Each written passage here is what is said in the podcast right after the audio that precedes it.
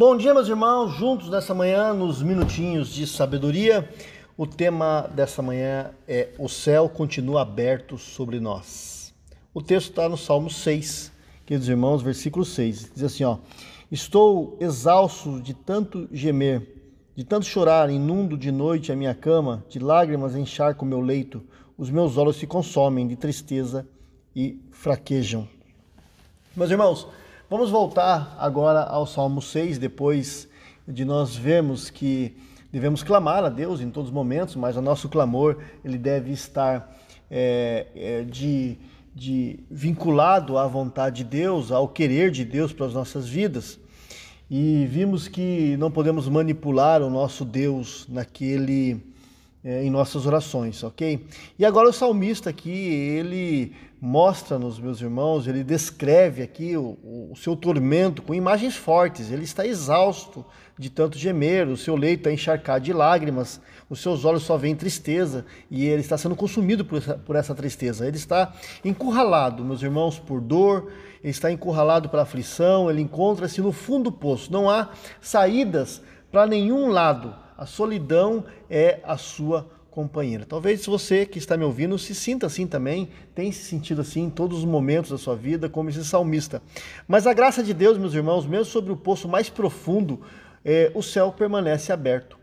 O salmista aqui ele desafia deixar olhar, é, deixar olhar para baixo e para os lados. E ele convida então a nós dirigirmos nossos olhos é, para o Senhor, para o alto. E ele diz: Olha, até quando, Senhor? Até quando? Não é apenas um lamento profundo, mas é também uma palavra de esperança, queridos irmãos. Até quando? É, não ecoa no vácuo, mas é dirigida ao Senhor do universo. E ele diz, o salmista diz: Olha, volta-te, Senhor, livra-me, salva-me por causa do teu amor leal. Aqui, meus irmãos, que ainda que estejamos no fundo do poço, ainda que haja somente pedras, lama e água a nos ameaçar, queridos irmãos, o pedacinho do céu que vislumbramos no alto, meus irmãos, gera esperança.